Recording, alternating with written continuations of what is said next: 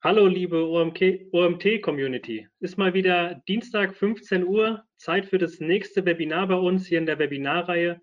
Wir, wir haben euch heute die Mary Marks mitgebracht, ähm, Redakteurin bei oder Community-Redakteurin bei, Web bei der WebEdia Group. Ähm, sie wird uns heute ein ähm, bisschen was über das Community Management erzählen äh, und zwar, wieso es mehr ist als einfach nur Trollebann.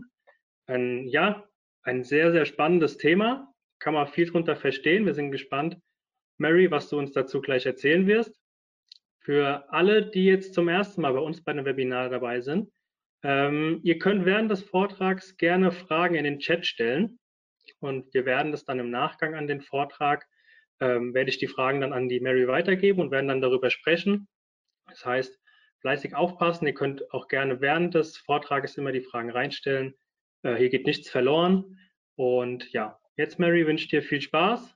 Wir hören alle gespannt und wir hören uns dann zum Schluss nochmal. Super, vielen, vielen Dank, Marcel.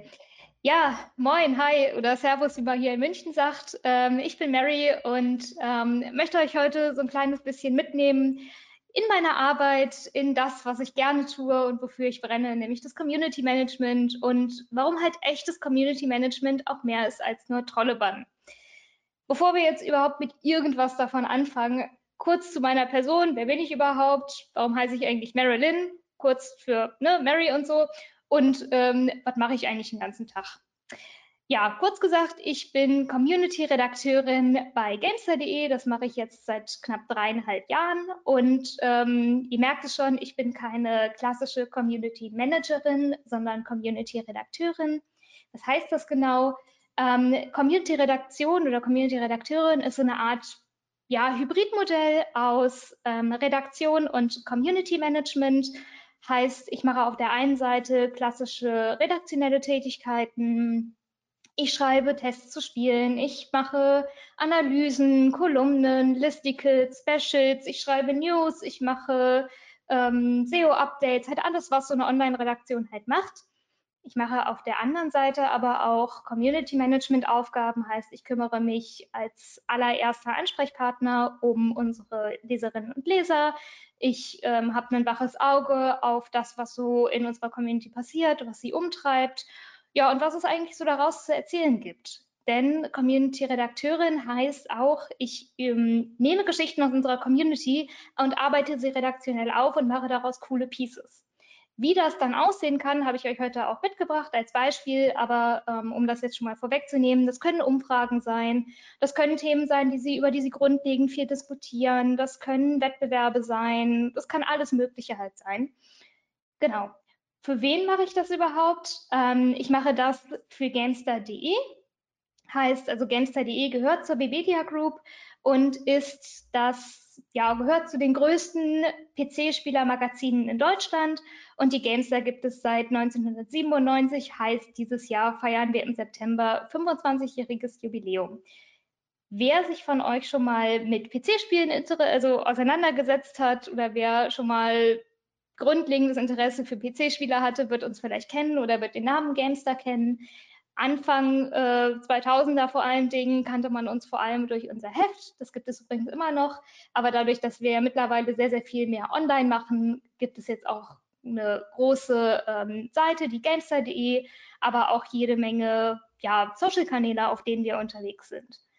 Nur so kurz, um das mal einzugrenzen, auf Gamestar.de haben wir knapp 270.000 registrierte User. Wir teilen uns diese User mit unserem Schwesternmagazin GamePro.de, die sich halt vorrangig ja um Konsolenspiele kümmern. Und äh, wir haben dazu noch knapp zwei Millionen Social-Fans auf allen möglichen Social-Media-Plattformen. Dazu gehört Instagram, Facebook, sogar TikTok. Twitter und äh, der Löwenanteil fällt auf unseren YouTube-Kanal zurück, der mit 1,4 Millionen Social Fans für uns dann die wichtigste Plattform ist und auch von einer eigenen Videoredaktion betreut wird. Das heißt, wenn ich jetzt über meine Arbeit spreche, spreche ich größtenteils über Gamestar.de. Das heißt, On-Domain-Community heißt äh, weniger Social Fans, sondern mehr halt richtig klassische Arbeit mit Leuten, die halt Ad-Auf-Artikel kommentieren, die in unserem Forum kommentieren und ja, wir haben noch eins.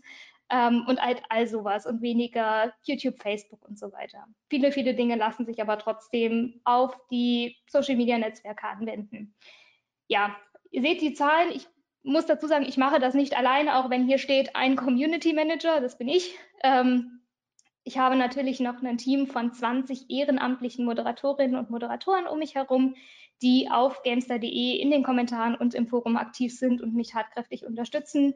Und hier jetzt nicht genannt haben wir natürlich für unsere Social-Seiten ganz fantastische Social-Media-Manager. Wir haben die Videoredaktion, wir haben Moderatoren für unseren YouTube-Channel, für Livestreams, für Discord. Also ihr seht, da ist ein, ein riesengroßes Ökosystem hinter. Für den Moment möchte ich mich aber erstmal auf gamestar.de als On-Domain-Seite beziehen. Genau, lass uns mal direkt einsteigen mit der Frage, was ist denn eigentlich Community Management? Weil Community Management ist ein sehr ja, junges Berufsfeld und heißt grundsätzlich erstmal, naja, er oder sie macht irgendwas mit der Community. Aber was heißt das denn genau? Ja, zum einen heißt das, wir bauen und betreuen eine Online-Gemeinschaft. Das heißt, wir helfen, eine Community aufzubauen. Wir helfen dabei, dass sie wächst, dass sie gedeiht. Ähm, dass sich Leute darin wohlfühlen und kümmern uns im Endeffekt um alles, was diese Online-Gemeinschaft umtreibt. Gleichzeitig sind wir aber auch Schnittstelle zwischen Seitenbetreiber und Nutzer. Heißt, ja, wir sind also, früher habe ich immer gesagt, wir sind ein Sprachrohr.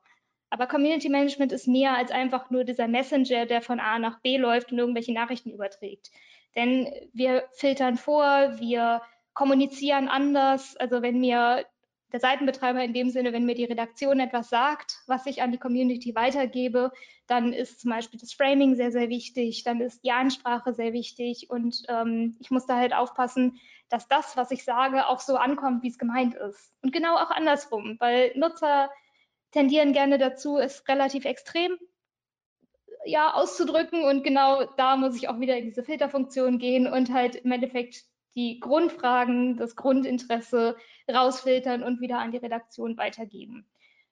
Ähm, dann natürlich sind wir auch Beschützer und Wächter einer Gemeinschaft. Das ist das, womit Community Management am ehesten ja in Verbindung gebracht wird, diese klassischen moderativen Aufgaben, administrativen Aufgaben von Banning, Kicking, Löschen und Hasse nicht gesehen, ist aber wie gesagt nur ein sehr kleiner Teil eigentlich unseres Jobs wenn man sich das jetzt so anguckt und diese ganzen Dinge ja zusammenzählt, sind Community Manager oder das Community Management selbst ist eigentlich ein Jack of all Trades, also ein Tausendsasser. Wir müssen an vielen, vielen Stellen ansetzen, viele, viele Dinge mitbringen und äh, ja, eigentlich so 30 Sachen auf einmal handeln, weil es halt immer irgendwo an anderer Stelle was zu tun gibt.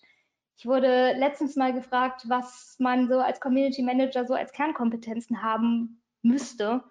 Und ähm, meine Antwort war damals, naja, du brauchst ein dickes Fell, du brauchst sehr, sehr viel Selbstvertrauen, weil du halt immer in dieser Zwischenposition bist und deine Entscheidungen auch öfters hinterfragt werden.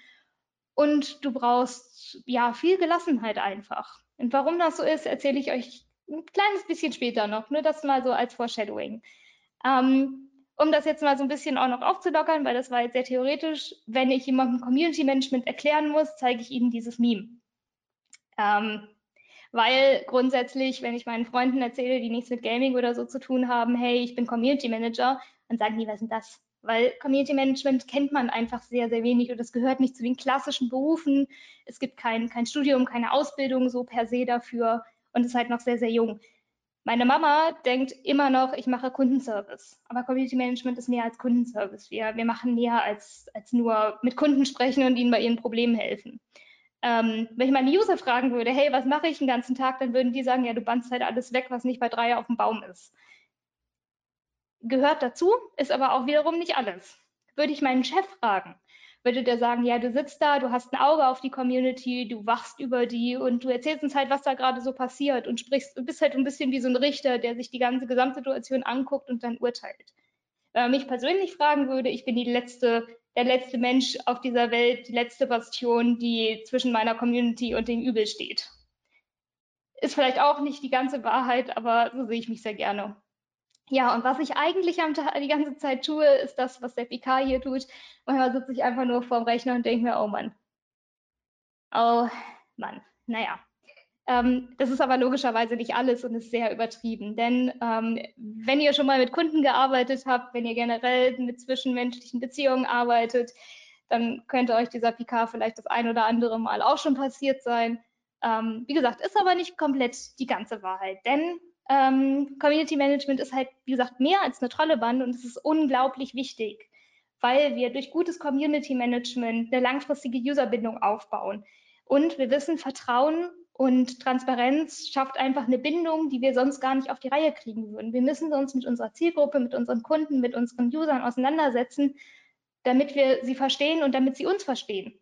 Deswegen ist auch dieses Kommunikationsformen und Performances stärken unglaublich wichtig. Und genau da sitzen auch wieder die Aufgaben des Community Managements. Ich ähm, forme eine Kommunikation, indem ich einen Code of Conduct mache oder Forenregeln. Ich kann Performances stärken, indem ich unsere Community aktiviere, indem ich äh, verschiedene Dinge tue, zu denen ich auch später nochmal kommen werde.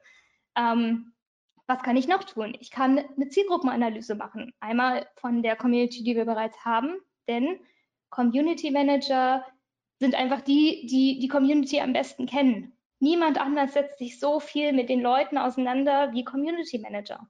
Ich kann aber abhängig von dieser Zielgruppe auch verwandte Zielgruppen finden. Klassisches Beispiel, ne, wie gesagt, GameStar PC-Spiele. Ich weiß, okay, die interessieren sich für PC-Spiele. Die Wahrscheinlichkeit, dass sie sich auch für Hardware für ihren PC interessieren, um halt diese PC-Spiele spielen zu können, ist relativ groß. Das heißt, ich kann dadurch eine verwandte Zielgruppe analysieren auf Basis dessen, was ich über meine eigene weiß. Auch wieder ein sehr klassisches Beispiel, ich kann Krisenmanagement machen. Ein guter Community Manager kann einen Shitstorm vorhersehen, bevor er eigentlich entsteht. Ein guter Community Manager kann einen Shitstorm vielleicht, wenn er passiert, nicht abwenden, aber er kann ihn eindämmen und eine Schadensbegrenzung machen. Was weiß ich, ähm, irgendjemand fängt oder man entscheidet sich als Firma auf einmal äh, Gender-Sternchen zu benutzen oder Gender-Doppelpunkte oder so dann wird, wenn ihr einen Community Manager habt, der ganz, ganz schnell sagen, ja, aber wir müssen dies, das und jenes dabei beachten und das wird die Reaktion sein. Das sind so Sachen, die macht halt ein Community Manager, um halt Krisenmanagement zu betreiben. Denn ich kann euch sagen, wenn ihr von jetzt auf gleich Gender-Sternchen einsetzt oder so, wird das erstmal sehr unschön. Das ist wichtig, aber es wird sehr unschön. Und logischerweise Krisenmanagement, Zielgruppenanalyse, Userbindung zieht alles auf die Außenwirkung ein. Eine gute Außenwirkung ist wichtig, einmal um neue User zu sich zu ziehen oder neue Leute für das eigene Produkt zu interessieren, aber halt auch um ähm, ja, vermarktbare Flächen zu bieten. Denn niemand möchte gerne Werbung machen, wo Hass vorherrscht. Ist einfach, also niemand geht gerne hin und sagt, hey, da benehmen sich alle wie die Axt im Wald, da möchte ich meine Werbung schalten. Das ist halt nicht sehr produktiv. Und am Ende, wenn man auch wieder das alles zusammennimmt, kann gutes Community Management auch in, zu einer Weiterentwicklung des Produkts führen. Denn wenn ich alles weiß, wenn ich meine Zielgruppe kenne, wenn ich weiß, was zu einer Krise führt, wenn ich weiß, wie die Kommunikation funktioniert, dann kann ich das ganze Feedback auch einfach nehmen und in die Weiterentwicklung des Produkts stecken. So viel zum Allgemeinen, was Community Management ist und warum es wichtig ist. Jetzt kommen wir eigentlich zu dem richtig spannenden Part, denn ähm, für den Moment klingt das alles immer sehr nach Krise abwenden, Probleme finden, moderieren. Aber viel, viel cooler und viel, viel spannender ist eigentlich das sogenannte positive Community Management. Und das ist etwas, das wird sehr, sehr oft vergessen oder ja, wird manchmal auch so ein bisschen in den Hintergrund gezogen, weil ähm, viele denken halt logischerweise erstmal negativ und denken an, an Probleme lösen. Ähm, ich habe euch jetzt einfach mal drei große Oberpunkte mitgebracht, die in meiner also die nach meiner Meinung unglaublich wichtig sind für positives Community Management und wie man es durchsetzt. Das ist einerseits ist es Präsenz zeigen, denn nur wenn ich als als Marke, als Gesicht, als äh, Firma präsent bin und mich mit meinen Leuten, also mit meinen Kunden, mit meinen Usern auseinandersetze, nur dann kann ich verstehen, was sie umtreibt, kann ich verstehen, was passiert und auch nur so können sie Zugang zu mir finden. Denn wenn ich immer irgendwo in meiner Bubble oben schwebe und immer nur oben, von oben herab irgendwelche Sachen schmeiße, dann funktioniert das halt nicht. Ähm, und da ist es ganz, ganz wichtig, einfach mal zuzuhören. Es ist tatsächlich so, die wenigsten Leute hören anständig zu. Das ist im normalen, also im, im normalen Alltag so, das ist auf äh, beruflicher Ebene so. Zuhören ist ganz, ganz wichtig. Das zweite ist, ähm, gegen den Negativstrom zu schwimmen. Im Internet ist es leider so, dass sich negative Gefühle eher durchsetzen als positive. Mm, ihr könnt euch das so vorstellen, ihr habt zwei Produkte. So, und zu einem schreibt ihr eine Rezension. Ihr habt ein äh, Produkt, mit dem seid ihr unglaublich zufrieden und ihr habt ein Produkt, mit dem seid ihr gar nicht zufrieden. Jetzt die große Frage, für was schreibt ihr die Rezension? Natürlich für das, was was euch negativ aufgefallen ist, weil ihr euch beschweren wollt, weil ihr eine Reaktion haben wollt. Das ist vollkommen normal, das ist menschlich, aber man muss sich dessen halt eben bewusst sein und teilweise das auch einfach nutzen, um aktiv dagegen anzuschwimmen. Und was für mich persönlich auch immer sehr, sehr wichtig ist, um halt eine Userbindung zu schaffen, ist Interesse über die eigene Arbeit hinaus. Das muss nicht groß sein, aber so ein bisschen zu zeigen, hey, wir sind Menschen, ähm, wir sind mehr als nur diese, diese cleane Business-Fassade, ist unglaublich wichtig und ein sehr, sehr starkes Signal. Ähm, zu all diesen Punkten zeige ich euch gleich noch Praxisbeispiele. Ich will aber erstmal euch so einen groben Überblick verschaffen, was wichtig ist. Deswegen lasst uns zum zweiten großen Cluster kommen, der heißt die leise Mehrheit sichtbar machen. Man unterscheidet grundsätzlich in eine laute Minderheit und eine leise Mehrheit. Und es gibt ganz, ganz, ganz viele Fälle, wo sich die Meinung der lauten Minderheit, äh, der, doch der lauten Minderheit, die sich zum Beispiel in Kommentaren tummelt, nicht mit der der leisen Mehrheit deckt. Und wie kann man diese leise Mehrheit sichtbar machen, weil sie halt eben mehr Leute sind? Ganz klar, Daten erheben. Denn Daten sind unemotional und lügen meistens nicht. Meistens. was kann ich noch machen? Natürlich, ich kann nachfragen. Ich kann aktiv fragen, diese leise Minderheit, hey, was interessiert euch? Was stört euch? Wie findet ihr das? Und dementsprechend kann ich sie dann natürlich auch aktivieren, indem ich offen auf sie zugehe, ne? auch wieder da ähm, zuhören und logischerweise auch den ersten Schritt machen. Und da sind wir eigentlich schon beim dritten großen Cluster, nämlich ein Vorbild zu sein. Diese Vorbildfunktion ist auch unglaublich wichtig, um eine Online-Gemeinschaft aufzubauen und sie zu behalten. Denn wie gesagt, dieses erste Schritt machen, aktiv auf Leute zugehen, ist ganz, ganz wichtig. Und wenn ich das von meiner Community erwarte, muss ich das auch selber leben. Genauso muss ich Positivität unterstützen. Wenn ich Positivität von meiner Community erwarte, dann muss ich sie auch unterstützen, wenn sie kommt. Ich muss Danke sagen. Ganz, ganz oft sagen wir einfach zu selten Danke. Egal ob im Beruf oder privat, sagt mir Danke. Ähm, und ganz wichtig für Firmen natürlich auch, wir müssen Fehler öffentlich eingestehen. Das muss nicht jeder Fehler sein, aber es ist wichtig, denn Transparenz schafft einfach Vertrauen. Und was im Community Management leider gerne mal vergessen wird, was aber unglaublich wichtig ist, wir müssen uns selbst schützen. Wir müssen uns selbst schützen vor zu viel Emotionen, man muss Abstand schaffen, man muss ähm, ja einfach für sich selbst schützen, denn nur wenn es mir selbst gut geht, kann ich für andere da sein. Kommen wir aber auch dann nochmal zu, denn last but not least, ähm, manchmal muss man auch nicht auf jeden Mist eingehen. Das nur so zum groben Überblick. Lasst mich mal äh, euch da mit ein paar Beispielen füttern, damit ihr überhaupt wisst, was, was, was will die eigentlich, von was erzählt die denn. Ähm, lasst uns wieder ganz vorne anfangen, ne, in Richtung Präsenz zeigen und zuhören. Ich habe euch eine kleine lustige Metapher mitgebracht, das ist die Zuckermetapher. Und die habe ich euch hier in einem kleinen Bild mal versucht zusammenzubasteln. Ähm, ihr müsst euch vorstellen, unten, ganz, ganz unten im Erdgeschoss wohnt Nachbar X. Nachbar X möchte einen Kuchen backen und braucht Zucker, hat aber gar keinen Zucker mehr und er denkt sich, verdammt, aber ich weiß, Nachbar, Nachbarin Y ganz oben im Haus, die hat bestimmt Zucker, bei der gehe ich jetzt einfach mal fragen. Also schnappt er sich seine Zuckerdose und geht los. So, erster Stock. Dann denkt er sich noch so, ah Gott, hoffentlich hat die überhaupt Zucker. Wer weiß, ne? Also man hat ja nicht immer Zucker im Haus. Im zweiten Stock denkt die sich, naja, vielleicht hat die Zucker, aber hat nur noch ganz, ganz wenig davon. Im dritten Stock denkt er sich, naja, wenn die zu wenig Zucker hat, dann äh, gibt die mir bestimmt davon auch gar nichts ab. Im nächsten Stock denkt er sich, ah, die, die, das letzte Mal konnte sie mir auch nicht aushelfen. Da habe ich ihr ein Stück Butter gegeben, aber sie konnte mir keine Milch geben. Die gibt mir auch bestimmt jetzt keinen Zucker, selbst wenn sie welchen hat. So, und während er so diese Treppen hochläuft, das Haus hat keinen Fahrstuhl, äh, redet er sich immer weiter in Rage. Und dann irgendwann steht er oben im obersten Geschoss vor Nachbarin Y, klingelt, sie macht die Tür auf und er sagt, so, und ihren verdammten Zucker, den können Sie behalten. So, Nachbarin Y hat jetzt zwei Möglichkeiten. Entweder sie knallt ihm die Tür vor der Nase zu und sagt, du kannst bleiben, wo der Pfeffer wächst, oder sie fragt Nachbar X, was ist denn das Problem? Ganz, ganz oft haben wir im Kundenservice, im Community Management generell als Social Media Manager ganz, ganz oft das Problem, dass wir mit solchen Leuten zu tun haben, die zu uns kommen, schon auf 180 sind und wir wissen noch gar nicht warum. Manchmal liegt es auch gar nicht an uns. Manchmal sind wir gar nicht das Problem. Und äh, das Wichtigste an, solch, an solchen Stellen ist einfach zuhören. Und dann einfach nochmal fragen, was ist denn das Problem? Dann erzählt User X vielleicht oder Nachbar X äh, dann nochmal seine Geschichte. So, und dann hat er sich vielleicht schon ein bisschen abreagiert. Und dann kann man immer noch fragen, so, und wie kann ich helfen? Vielleicht hat er schon eine konkrete Idee. Im schlechtesten Fall sagt er, naja, das müssen Sie ja wissen. Aber dann kann man immer noch überlegen, okay, was ist denn jetzt eigentlich das grundlegende Problem und wo sind jetzt zu viele Emotionen? Also man, man nimmt einen emotionalen Schritt zurück und überlegt sich, was ist das Problem und wie kann ich helfen, anstatt einfach nur zu denken, oh, der kommt jetzt schon an und will hier irgendwas und das, das ist, funktioniert halt nicht. Das ist ähm, nicht lösungsorientiert. Das heißt, zu Zuhören gehört danach auch der Schritt zur lösungsorientierten Denke.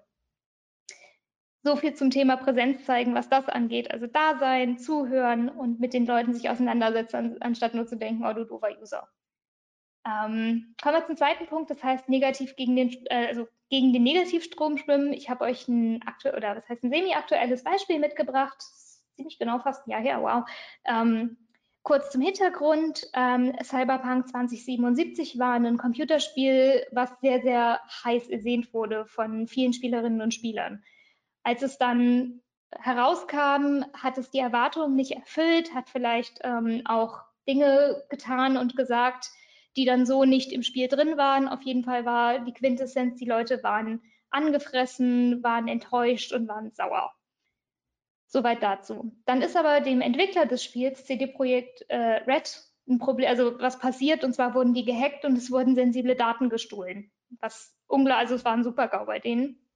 Ähm, und daraufhin, als wir darüber berichtet haben, gab es einige ja, Community-Mitglieder, die halt gesagt haben, oh, gerechte Strafe, Karma passiert halt, wenn man, wenn man so ein doofes Spiel rausbringt und so. Und halt so viel Häme und Missgunst darunter gewesen, dass meinem Chef und Chefredakteur Alko Klinge, glaube ich, so ein bisschen die Hutschnur geplatzt ist und er gesagt hat, so, schreibe jetzt eine Kolumne, wer hier applaudiert, hat nichts verstanden. Das, äh, und jeder, der das als gerechte Strafe sieht, der ist ein bisschen charakterschwach.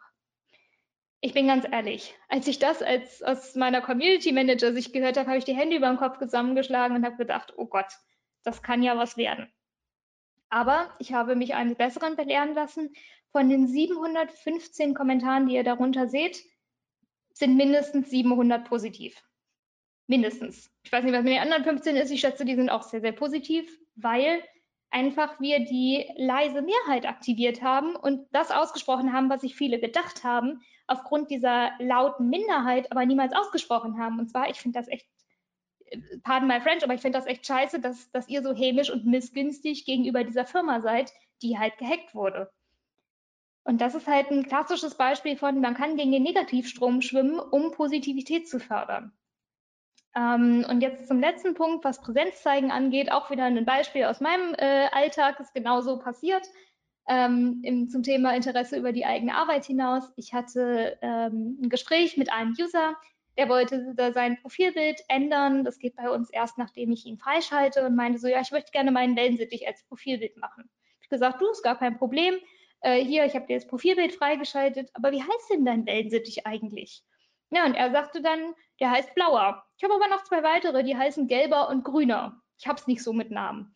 Meinte ich so, du, das ist absolut fantastisch. Und wir haben dann noch irgendwie zwei, drei Nachrichten über komische Wellensittichnamen gesprochen und dass ich die Idee dahinter großartig finde, seinen Vogel einfach Blauer zu nennen. Und am Ende war, hat er einfach nur gesagt, vielen Dank für das nette Gespräch und die Hilfe. Das ist ein ganz klassisches Beispiel für, ich habe in dem Moment einfach mehr getan, als so gesagt, ich habe dir dein Profilbild freigeschaltet, sondern ich habe Interesse gezeigt. Das hat mich vielleicht fünf Minuten meiner Arbeitszeit gekostet, aber es hat einen besonderen Moment geschaffen und eine besondere Userbindung. Denn ich weiß jetzt immer, wenn ich diesen kleinen blauen Vogel als Profilbild sehe, aha, das ist der Kerl mit dem Wellensittich. Und wenn er mich sieht, sozusagen, weiß er, aha, das ist die, die sich für den Wellensittich interessiert hat. Wenn ich ein Problem habe, kann ich sie nochmal fragen und sie wird mir sehr wahrscheinlich helfen. Und wir starten dann auf einer vollkommen anderen Basis, als wenn das jetzt jemand gewesen wäre, mit dem ich vorher noch nie was zu tun hätte oder mit dem ich diese Bindung nicht aufgebaut hätte. Weil wenn dem jetzt irgendwas, was weiß ich, wir machen irgendeinen doofen Fehler und ähm, es ist irgendwas, was ihn ärgert, ist die Wahrscheinlichkeit geringer, dass er diesen Ärger an mir auslässt. Einfach weil er eine positive Erfahrung gemacht hat. So, das dazu. Also wie gesagt, man kann ähm, Positivität und diesen Negativstrom, gegen diesen Negativstrom äh, schwimmen, kann man groß fahren, kann man mit der kompletten Community machen oder halt eben wie hier bei dem Wellensittich äh, einfach im Kleinen. Es ist, es ist beides unglaublich wichtig und beides sind sehr, sehr wichtige Signale.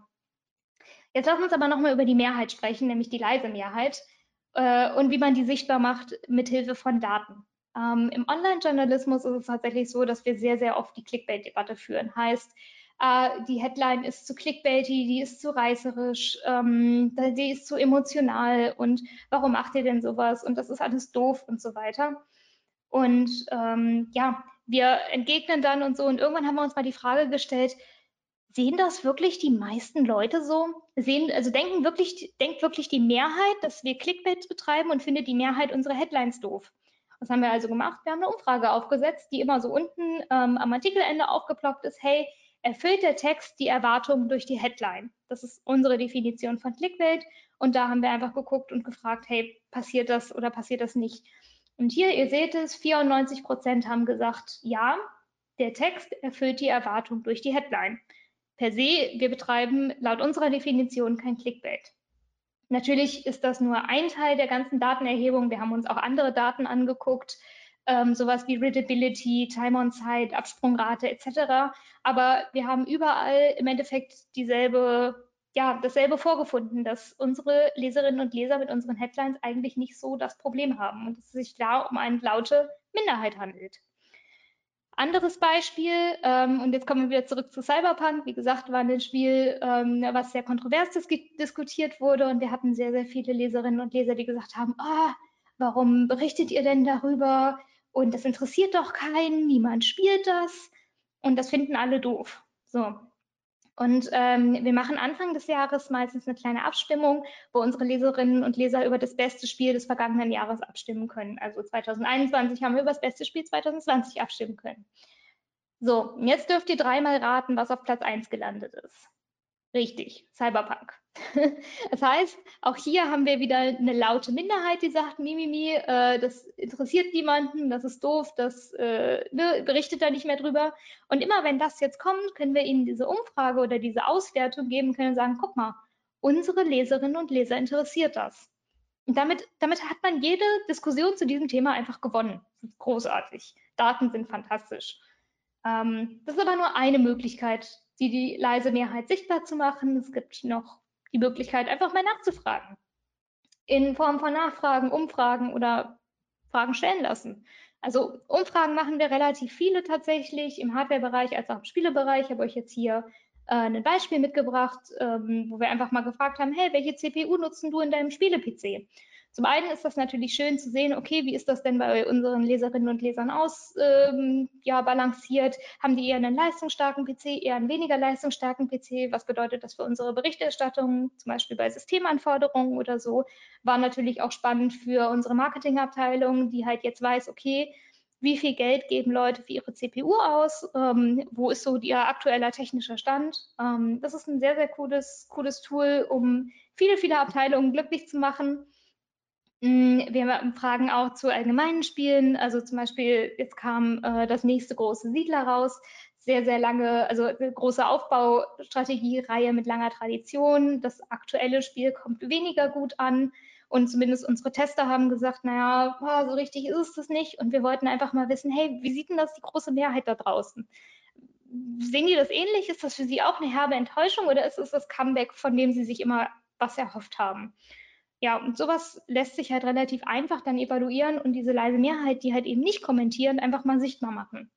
Und was natürlich auch ganz wundervoll funktioniert, dadurch, dass es äh, Livestreaming gibt und Twitch, ähm, man kann Livestream Ask Me Anythings machen. Heißt, ähm, wir haben vor einer Zeit eine, unsere Spieletests hinter die Paywall gezogen und ähm, haben das auch relativ lange erklärt, haben aber zusätzlich zu dieser Erklärung noch angeboten, hey Freunde, ähm, ihr könnt eure Fragen auch unseren beiden Chefredakteuren stellen.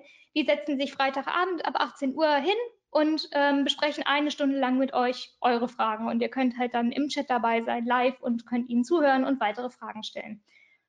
Und dieses Video haben wir dann im Endeffekt auch wieder hochgeladen und verlinken es immer wieder, wenn diese Fragen auch einfach kommen. Das ist super gut, das einmal dann sozusagen einen großen Fragenkatalog zu machen, auf den man sich immer wieder beziehen kann. Und es schafft halt auch einfach eine Nähe und eine Transparenz, ähm, weil wir diese Fragen auch teilweise halt nicht vorher auswählen können, wenn sie im Live-Chat gestellt werden. Mhm. Was natürlich auch vor allen Dingen in äh, journalistischen Bereichen, aber auch für Social Media oder auch in E-Mails super geht, sind Call to Actions. Heißt, ähm, am Ende unserer Artikel steht sehr, sehr oft ein Call to Action. Also, hey, natürlich interessiert uns eure ausführliche Meinung auch in Form von Kommentaren. Also wir hatten zum Beispiel in einem Umfrageartikel, haut fleißig in die Tasten, erzählt uns, wie findet ihr die Beta oder ähm, wollt ihr, wir hatten eine News über einen ähm, über einen Automat jetzt sozusagen den Job von jemand anderem übernommen hat. Hey, würdet ihr eure ähm, Arbeit auch auf diese Weise automatisieren wollen und so? Auf der einen Seite aktivieren wir damit auch eine leise Mehrheit, die vielleicht vorher gar keine Lust hatte, einen Kommentar zu schreiben, jetzt aber aktiv darüber nachdenkt und sich aufgefordert fühlt.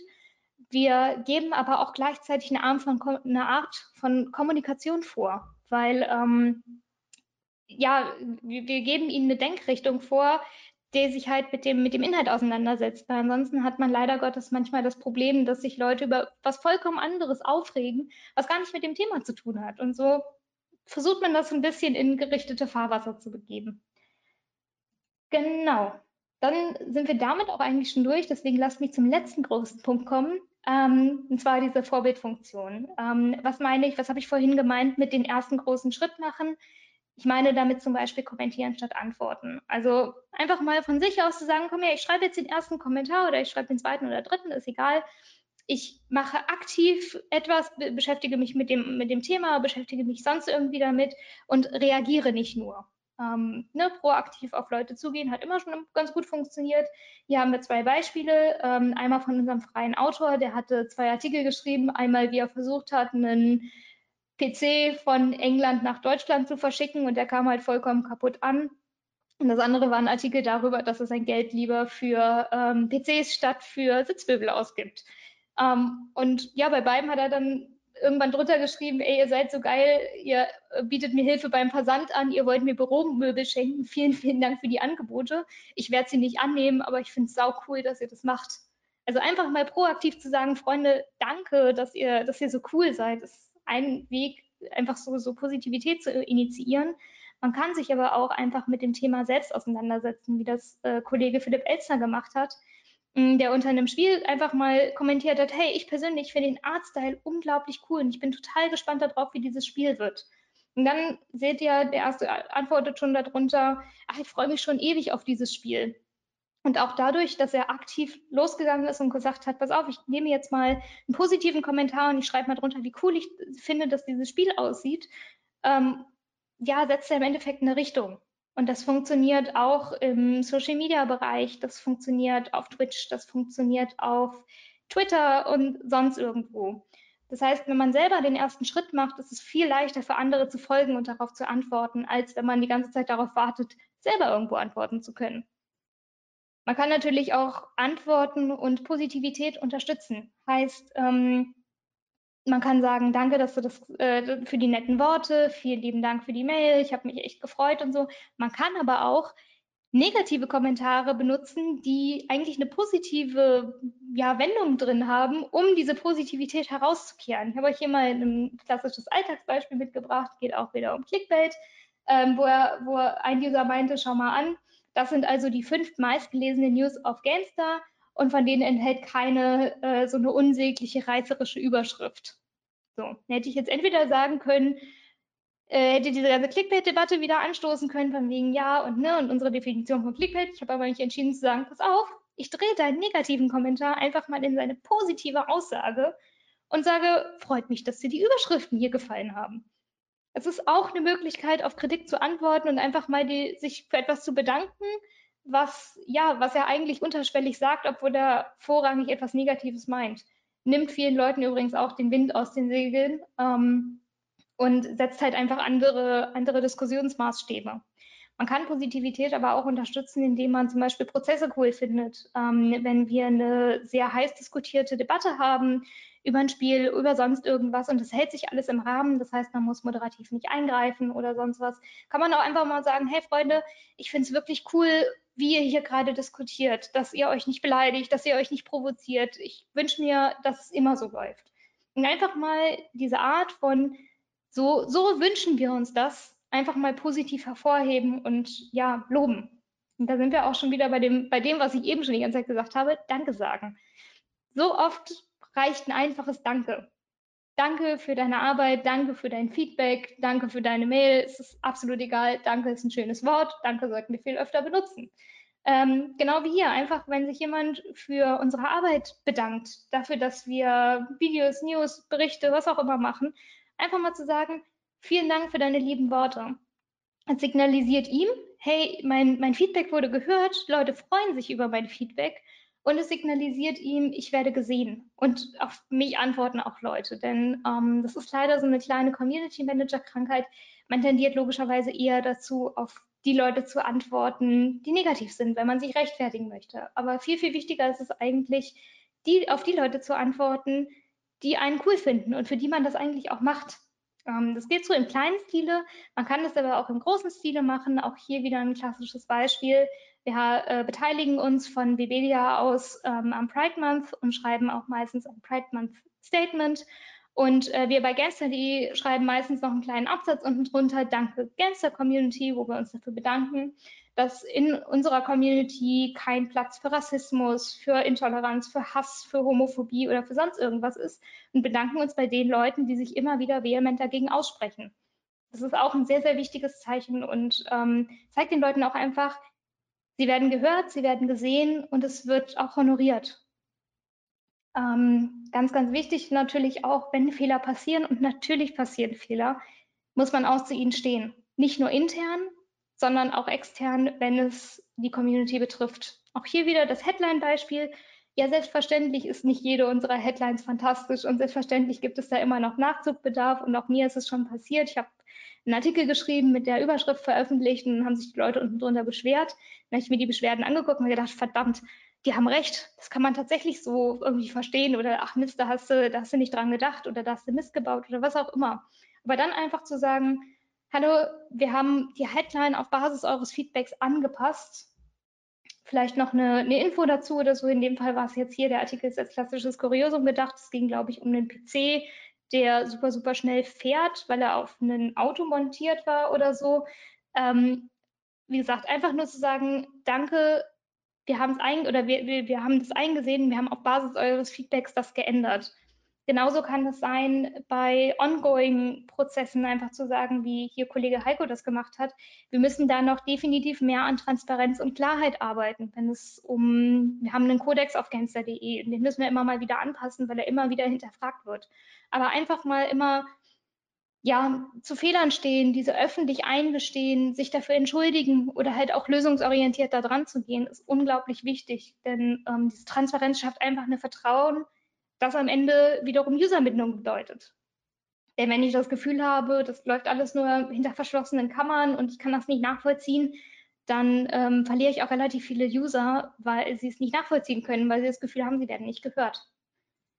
Ähm, jetzt sind wir fast am Ende ähm, und an einem der aller, aller wichtigsten Punkte ähm, dieses Vortrags, denn Community Management ist eine unglaublich emotionale Belastung. Es, ist ein, es gibt Tage, die sind sehr, sehr schwer, es gibt Tage, die sind wunderschön, ähm, aber man muss sich einfach selbst schützen. Vor allen Dingen Community Management kann ein 24-7-Job sein, sollte es aber nicht. Deswegen die allerwichtigste Regel, die ich auch mir selber immer noch hinter die Ohren schreiben muss, man liest keine Kommentare nach Feierabend. Feierabend heißt Feierabend, ich habe Feierabend und damit mache ich nichts mehr mit der Arbeit. Denn wenn ich dann wieder anfange, mein Handy rauszuholen, Kommentare zu lesen oder E-Mails zu checken oder so, dann steigt mein Stresslevel wieder und sinkt aber nicht. Das heißt, ich habe das Problem, je länger ich das mache, desto höher steigt mein Stresslevel und baut sich nicht wieder ab.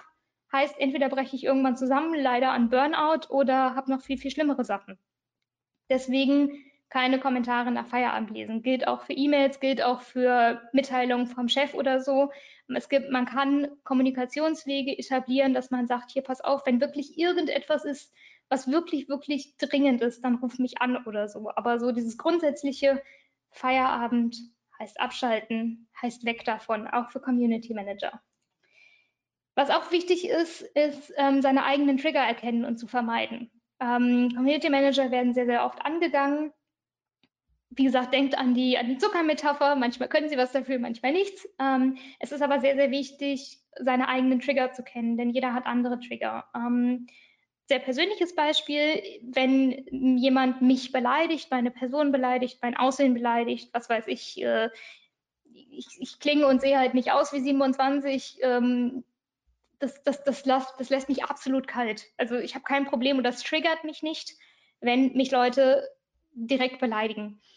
Ähm, was mich wiederum triggert, ist, wenn wir Kunden haben, die ankommen und sagen, ich bezahle dafür, ähm, ich äh, gebe ihnen Geld, ich bin schon seit x Jahren Abonnent und deswegen verlange ich jetzt, dass binnen 24 Stunden dafür eine Lösung gefunden wird oder so. Also Kunden oder Menschen, die arrogant sind und die direkt mit so einer, das muss jetzt so passieren, wie ich es sage, Haltung reingehen. Das ist tatsächlich für mich ein persönlicher Trigger, wo ich am liebsten dann in meine Tastatur beißen möchte.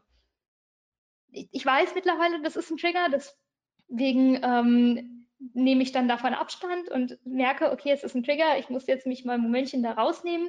Oder aber ich bitte um Hilfe und Rat und schreibe meinem Kollegen, meinem Chef, hier pass auf, der treibt, äh, der, der Kunde oder der User treibt mich gerade in zur Weißglut.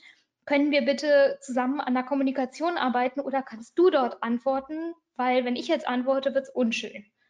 Das ist vollkommen okay. Genauso ist es okay zu sagen, hey, ähm, lieber Redakteur X, ich weiß, du hast die letzten zwei Wochen an diesem Test gearbeitet. Du hast alles da reingesteckt, was du willst. Ich verstehe, dass du dich jetzt nicht in den Kommentaren damit rumschlagen möchtest, warum Leute trotzdem deine Arbeit doof finden. Ich biete dir an, ich mache das für dich, ich gucke in die Kommentare und wir sprechen darüber, wenn es irgendwo ein Problem gibt, was wir angehen sollten, wenn irgendwo was faktisch falsch ist oder wenn es Probleme mit dem Test gibt. Du musst dich aber jetzt erstmal nicht mit allen Kommentaren auseinandersetzen, wenn du das gerade nicht kannst. Das ist absolut okay, Schwäche da einzugestehen. Es ist absolut okay, um Hilfe zu fragen und es ist super, super wichtig, auch Hilfe anzubieten, denn nicht jeder erfragt Hilfe. Da kommen wir auch nochmal, wie gesagt, ihr erinnert euch eben an die Trigger, zu einem Punkt, den ich auch allen Usern immer rate. Erst aufregen, dann tippen. Wie gesagt, es gibt, es ist absolut okay, es gibt Momente, wo ich mir denke, ey, ich beiß jetzt gleich in meine Tastatur und springe im Dreieck. Dann stehe ich auf, mache mir einen Kaffee, vielleicht springe ich auch drauf mal im Dreieck, wer weiß, je nachdem, was es halt ist. Ähm, und nachdem ich mich beruhigt habe, fange ich an, erst zu tippen. Alternativ, je nachdem, was einem halt hilft, kann man auch einfach ein Dokument öffnen. Bitte keine Chatnachrichten oder E-Mail-Teile oder so, einfach ein Word-Dokument oder ein Editor-Dokument. Einfach mal aufschreiben, was man diesem Menschen gerade sagen möchte. Dann das löschen und dann das schreiben, was man ihm wirklich sagen möchte, unabhängig von seiner eigenen Emotion. Ganz, ganz wichtig und äh, hilft sehr, sehr viel meistens. Ähm, was auch wichtig natürlich ist, ist eine Auszeit nehmen, weil wie gesagt, es ist emotional belastend. Es gibt Tage, die sind sehr, sehr schwierig. Es gibt ähm, Momente, die sind sehr, sehr schwierig. Und es ist absolut okay zu sagen, ich kann das gerade nicht. Ich muss mir jetzt mal eine Stunde Zeit nehmen, um blocken gehen, einen klaren Kopf kriegen oder seinem Chef sagen, hier, pass auf, ich brauche Zeit nach meinem freien Tag, um das wieder, um mich mit mir selber ins Reine zu kommen, um da mal ja, so ein bisschen auch den Kopf frei zu machen. Denn je tiefer ich mich da reinsteige, gedanklich und emotional, desto schlechter komme ich da wieder raus und desto schwieriger erkenne ich Probleme. Und mein absoluter Tipp an alle, die mit Kunden oder grundsätzlich, nein, eigentlich an alle, schafft euch ein Happy Place. Heißt, ähm, Ihr könnt euch einen Twitter-Feed, einen Tumblr-Feed, einen YouTube-Playlist, eine Box mit Lust, mit schönen Briefen und Bildern oder so, irgendetwas erstellen, was nur euch glücklich macht. Tiervideos, schöne Lieder, ähm, Fotos von der Familie, es ist absolut egal, was das ist, aber was ihr euch ansehen könnt, um euch besser zu fühlen, um, um ja, einfach glücklich zu sein. Ähm, das ist ganz, ganz wichtig, vor allem dann, ähm, wenn man abends schlafen geht. Guckt euch abends nicht noch die News an. Also geht nicht auf Google News und lest euch die aktuellen Corona-Zahlen durch oder was weiß ich, ähm, eine Zusammenfassung vom Nahostkonflikt oder so. Macht, bevor ihr schlafen geht, irgendwas Schönes. Einfach damit ihr besser schlaft, damit ihr besser träumt und damit ihr auch einfach eine Auszeit habt, um abzuspannen. so viel dazu, sich selber zu schützen. Und jetzt kommen wir noch zum allerletzten Punkt. Ähm, man muss auch als Community Manager nicht auf jeden Mist angehen. Man, es gibt Dinge, die muss man löschen. Es gibt Dinge, die ähm, erwarten auch eine Antwort, aber nicht alles. User äh, erwarten manchmal von einem, dass man, dass die Welt sich um sie dreht und dass man sehr, sehr viel für sie tun muss und man muss ja hier noch ein Statement, da muss der Chef noch was sagen. Nein, man muss nicht auf jeden Mist eingehen. Ähm, ich habe euch mal ein schönes Beispiel mitgebracht, wie das andere äh, Medien handhaben, zum Beispiel die MyLab, die ähm, auf YouTube relativ bekannt ist, ähm, gehört, glaube ich, auch zu Funk und die ähm, sich auch viel mit Corona auseinandersetzt, die da viel wissenschaftlich jetzt erklärt und so und die logischerweise, weil es YouTube ist, ähm, auch mit vielen Impfgegnern, mit Rassisten, mit Sexisten, mit allen möglichen unschönen Ecken des Internets zu tun hat, die halt auch die Kommentarspalte bef ähm, ja, bevölkern. Ähm, und da hat sie mal ein Video gemacht, das hieß, wir müssen reden. Und die Quintessenz von wir müssen reden war, wir ignorieren all diese Leute, die uns irgendwie was Böses wollen, die, die problematisch sind, weil sie haben unsere Aufmerksamkeit nicht verdient. Wir stellen faktisch falsche Sachen richtig und ähm, wir sind dankbar für unsere Community, die faktisch falsche Sachen richtig stellt. Wir wollen uns aber nicht mit irgendwelchen Trollen oder irgendwelchen ja, Idioten auseinandersetzen. Das kann eine Möglichkeit sein, das ist eine sehr radikale Möglichkeit und ich finde, ich weiß nicht, wie gut das für Sie funktioniert, aber ich finde es sehr, sehr äh, beeindruckend. Ähm, für Gamester.de muss ich sagen, so radikal würde ich nicht vorgehen. Ähm, aber die Quintessenz ist, gebt lieber den Leuten Aufmerksamkeit, die sich für euch interessieren, denen Feedback wichtig ist, denen ähm, alles an eurer Arbeit auch wichtig ist oder an Produkte wichtig ist, anstatt den Leuten, die euch nur ja, trollen und triggern wollen. Das ist eigentlich so die Quintessenz des nicht auf jeden Mist eingehen. In welcher Dosis das passiert, das müsst ihr für euch selber wissen oder für eure Community auch. Da ist jede Community je nach Plattform, je nach Größe, je nach Art einfach unterschiedlich. Genau, ich hoffe, äh, mein kleiner Exkurs hat euch ein bisschen was weitergeholfen. Ich wollte euch noch eine niedliche Katze mitbringen und natürlich alle möglichen Fragen klären, wenn ihr noch welche habt.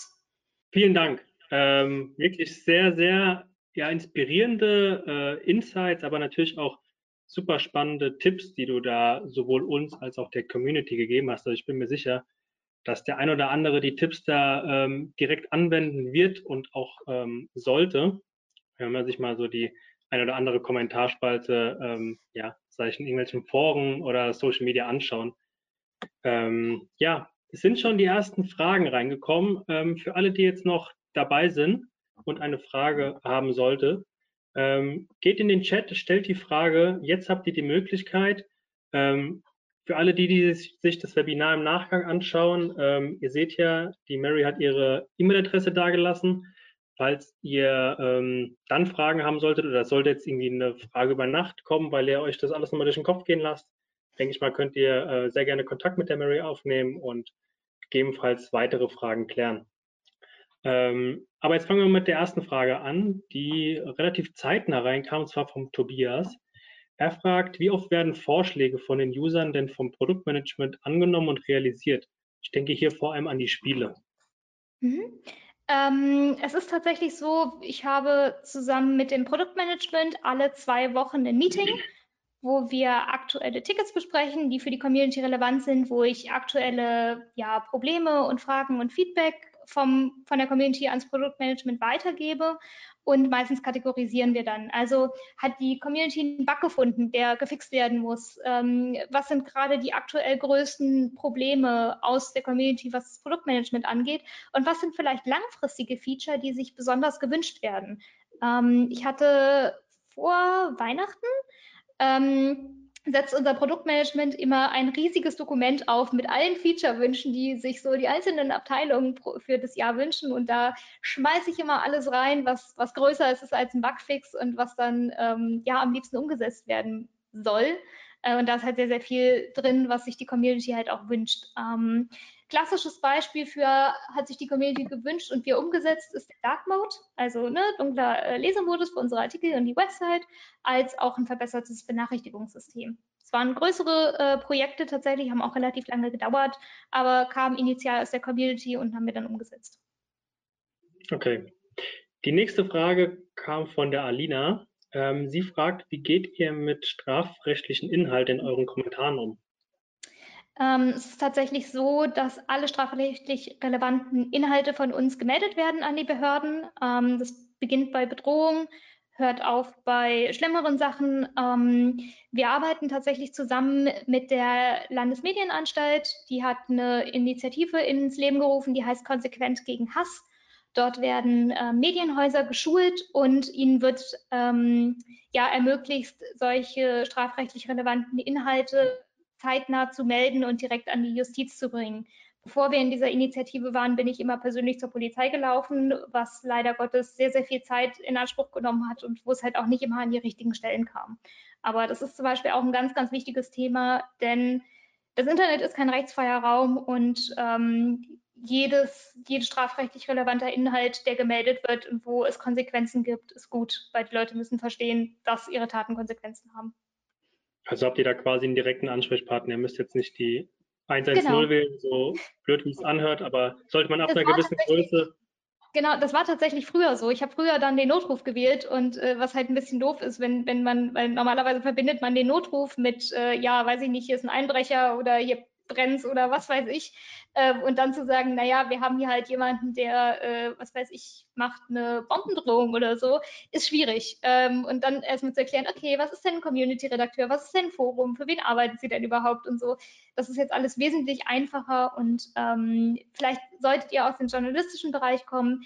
Ähm, guckt euch doch mal bei eurer Landesmedienzentrale um, welche Möglichkeiten es gibt, äh, da zu, mit denen zusammenzuarbeiten auch, glaube ich, ein sehr guter Hinweis für den einen oder anderen hier. Ähm, die nächste Frage äh, kommt von der Sabrina und zwar fragt sie, lässt du Fragen in den Kommentaren zuerst von der Community selbst beantworten, bevor du eingreifst? Ähm, das kommt darauf an, welche Fragen das sind und wann ich sie lese. Ähm, ich bin, also wie gesagt, wir, wir haben knapp 270.000 äh, angemeldete Nutzer bei uns. Das heißt, viel passiert auch nach meinem Feierabend und ich versuche meinem eigenen Credo zu folgen, keine Kommentare nach Feierabend.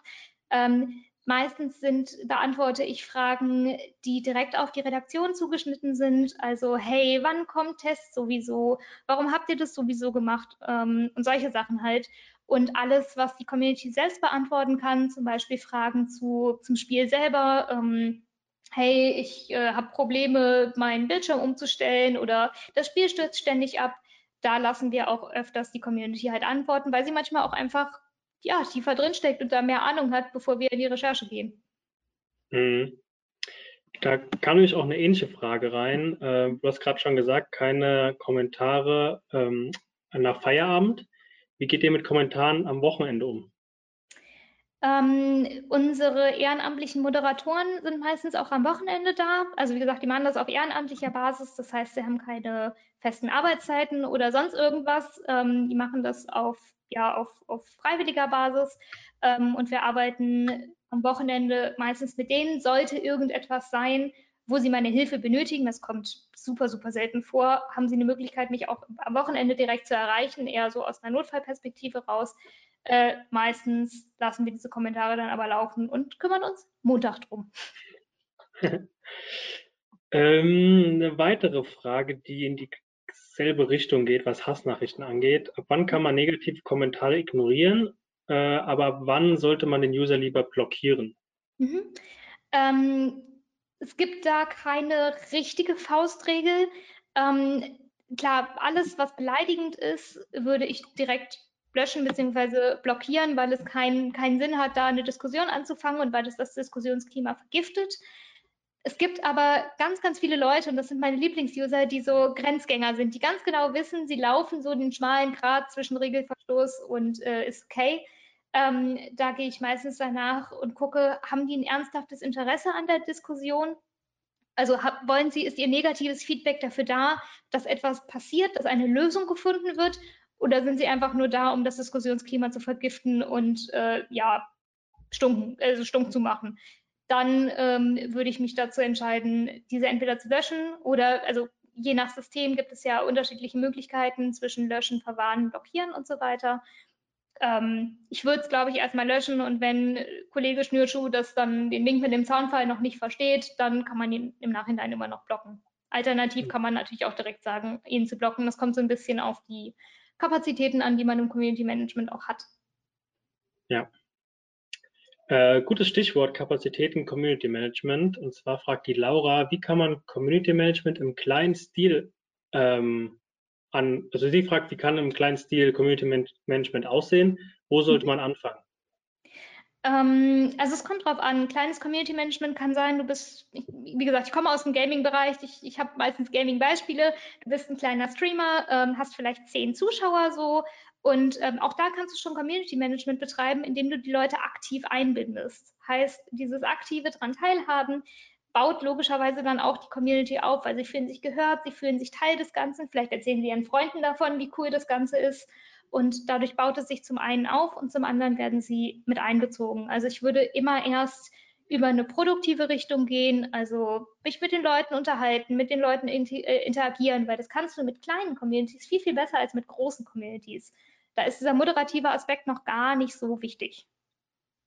Hm, okay. Die letzte Frage, beziehungsweise es geht vielmehr um einen Tipp. Ähm, Alina fragt nämlich, wie bekomme ich die Community denn, da, Community denn dazu, meine Posts zu kommentieren? Meistens kommen nur einfache Emojis rein. Ja, das ist, ein, das ist ein bisschen schwierig. Also die Frage ist immer, haben Sie einen Grund zu kommentieren? Ähm, man hat das ganz, ganz oft, dass bei klassischen Produktvorstellungen oder Postings bei PR oder so, also was weiß ich, man, man, man hat einen Newsletter oder so, die, die Frage ist immer, würde ich selber als Privatperson kommentieren? Und wenn ja, warum? Oder wenn nein, warum nicht? Das heißt zum Beispiel, was man machen kann, ist ein Call to Action, also zu fragen, hey, habt ihr Feedback dafür? Ähm, was weiß ich im Newsletter, hey, welche, welche Themen interessieren euch noch? Oder unter einem Facebook-Posting, was, was sagt ihr denn dazu? Oder so, also irgendeine Frage stellen, sie irgendwie versuchen zu aktivieren. Es ist aber tatsächlich so, dass die Leute grundsätzlich eher kommentarfaul sind. Das heißt, lasst euch davon nicht unterkriegen, dass vielleicht erstmal wenig Kommentare oder gar keine Kommentare kommen. Ähm, wenn dann welche kommen und man setzt sich mit den Leuten auseinander, sendet das meistens ein sehr, sehr positives Signal und andere fühlen sich davon animiert, auch mal zu kommentieren. Und schon mal einen Namen von Alina. Danke für den Hinweis. Ähm, das war jetzt die letzte Frage, die aktuell noch offen ist. Wir sind auch äh, mit Blick auf die Uhr von der Zeit her am Ende. Fast die Stunde voll gemacht, gutes Zeitmanagement. ähm, von unserer Seite, Mary, nochmal vielen Dank für die sowohl hilfreichen Tipps als auch die guten Insights. Ähm, von meiner Seite aus bleibt noch die Ankündigung für das nächste Webinar, zwar heute in einer Woche wieder um 15 Uhr. Ähm, Arbeit mit Mikroinfluencern. Also wir hatten am Freitag schon den Influencer Trend Report 2022. Jetzt wieder das Thema Influencer, allerdings äh, in der kleineren Auswahl. Hier jetzt kommen auch die ganze Zeit nochmal Danke und Lobeshymnen ähm, von der Community, also kann ich nur gerne weitergeben. Dankeschön. ähm, ja, ansonsten war es das von uns diese Woche. Ähm, geht bei uns auf die Webseite www.umt.de slash Webinare. Da seht ihr dort äh, die nächsten Webinare. Meldet euch an, damit ihr wieder dabei seid. Vielen Dank, Mary. Vielleicht sehen wir uns ja irgendwann nochmal wieder hier. Kannst du uns nochmal hilf hilfreiche Tipps geben und noch mehr Insights. Ähm, ja, von unserer Seite vielen Dank. Bleibt alle gesund. Wir hören uns nächste Woche wieder. Vielen Dank für die Einladung. Sehr gerne. Ciao. Tschüss.